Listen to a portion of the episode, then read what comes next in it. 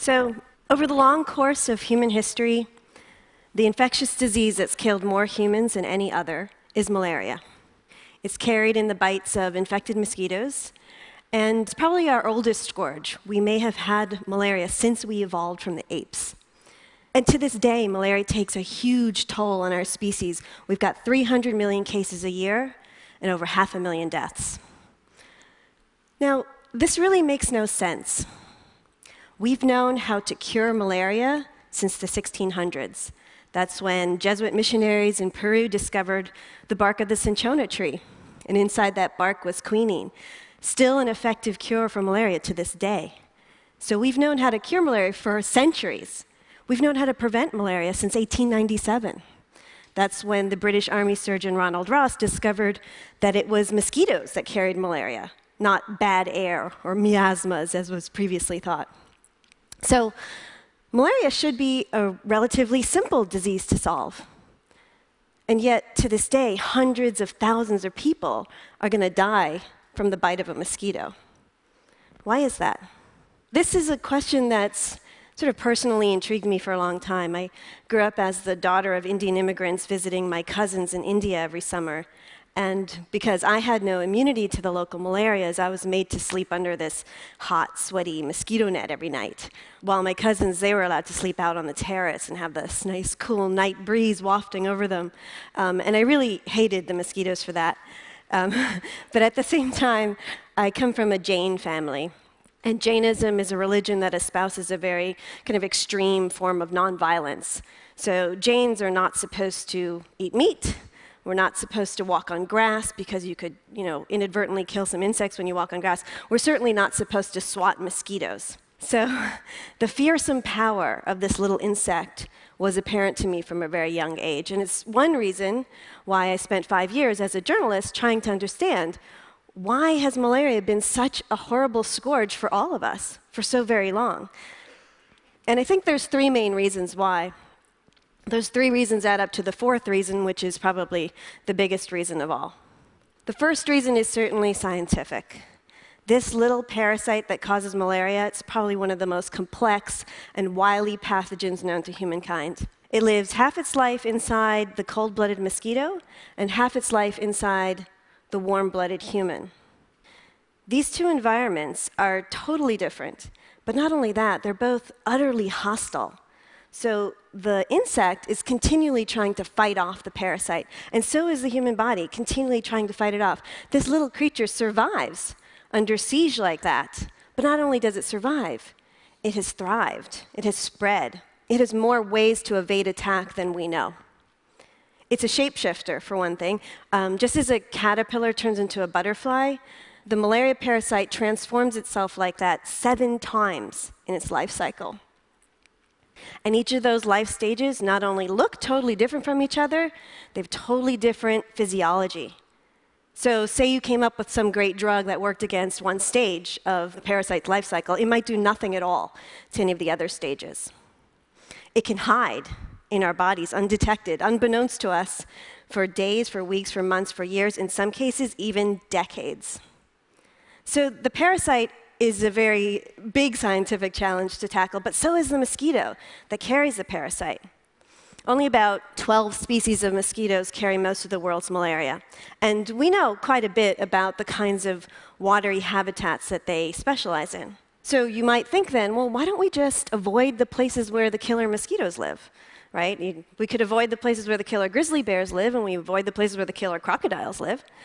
But um, say you live in the tropics, and you walk outside your hut one day, and you leave some footprints in the soft dirt around your home. Or say your cow does, or say your pig does. And then say it rains, right? And that footprint fills up with a little bit of water. That's it. You've created the perfect malarial mosquito habitat, and it's right outside your door. So it's not easy for us to extricate ourselves from these insects. We kind of create places that they love to live just by living our own lives. So there's a huge scientific challenge, but there's a huge economic challenge too. Malaria occurs in some of the poorest and most remote places on Earth. And there's a reason for that. If you're poor, you're more likely to get malaria. If you're poor, you're more likely to live in rudimentary housing on marginal lands that's poorly drained. These are places where mosquitoes breed. You're less likely to have door screens or window screens. You're less likely to have electricity and all the indoor activities that electricity makes possible. So you're outside more. You're getting bitten by mosquitoes more. So poverty causes malaria, right? But what we also know now is that malaria itself causes poverty. For one thing, it strikes hardest during harvest season. So, exactly when farmers need to be out in the fields collecting their crops, they're homesick with a fever. But it also predisposes people to death from all other causes. So, this has happened historically. We've been able to take malaria out of a society. Everything else stays the same. So, we still have bad food, bad water, bad sanitation, all the things that make people sick. But just if you take malaria out, deaths from everything else go down. And the economist Jeff Sachs has actually quantified what this means for society. What it means is if you have malaria in your society, your economic growth is depressed by 1.3% every year. Year after year after year, just this one disease alone. So, this poses a huge economic challenge because, say, you do come up with your great drug or your great vaccine, how do you deliver it in a place where there's no roads, there's no infrastructure, there's no electricity for refrigeration to keep things cold. There's no clinics, there's no clinicians to deliver these things where they're needed. So that's a huge economic challenge in taming malaria. But along with the scientific challenge and the economic challenge, there's also a cultural challenge. And this is probably the part about malaria that people don't like to talk about. And it's the paradox that the people who have the most malaria in the world tend to care about it the least. This has been the, the, finding of medical anthropologists again and again. They ask people in malarious parts of the world, What do you think about malaria? And they don't say, It's a killer disease, we're scared of it. They say, Malaria is a normal problem of life. Right? And that was certainly my personal experience. When I told my relatives in India that I was writing a book about malaria, they kind of looked at me like I told them I was writing a book about warts or something. Like, why would you write about something so boring, so ordinary, you know? And it's, it's simple risk perception, really. A, a, child in Malawi, for example, she might have 12 episodes of malaria before the age of two. But if she survives, she'll continue to get malaria throughout her life, but she's much less likely to die of it. And so, in her lived experience, malaria is something that comes and goes. And that's actually true for most of the world's malaria. Most of the world's malaria comes and goes on its own. It's just there's so much malaria that this tiny fraction of cases that end in death add up to this big, huge number. So I think people in malarious parts of the world must think of malaria the way those of us who live in the temperate world think of cold and flu, right? Cold and flu have a huge burden on our societies and on our, on our own lives, but we don't really even take the most rudimentary precautions against it because we consider it normal to get cold and flu during cold and flu season, right? And so this poses a huge cultural challenge in taming malaria because if people think it's normal to have malaria, then how do you get them to run to the doctor, to get diagnosed, to pick up their prescription, to get it filled, to take the drugs, to put on the repellents, to tuck in the bed nets? This is a huge cultural challenge in taming this disease. So take all that together. We've got a, a disease, it's scientifically complicated, it's economically challenging to deal with, and it's one for which the people who stand to benefit the most care about it the least. And that adds up to the biggest problem of all, which of course is the political problem. How do you get a political leader to do anything about a problem like this? And the answer is, historically, you don't. Right? Most malaria societies throughout history have simply lived with the disease. So the main attacks on malaria have come from outside of malaria societies, from people who aren't constrained by these rather paralyzing politics. But this, I think, introduces a whole host of other kinds of difficulties. The first concerted attack against malaria started in the 1950s. It was the brainchild of the US State Department. And this effort well understood the economic challenge. They knew they had to focus on cheap, easy to use tools, and they focused on DDT. They understood the cultural challenge. In fact, their rather patronizing view was that people at risk of malaria shouldn't be asked to do anything at all. Everything should be done to them and for them.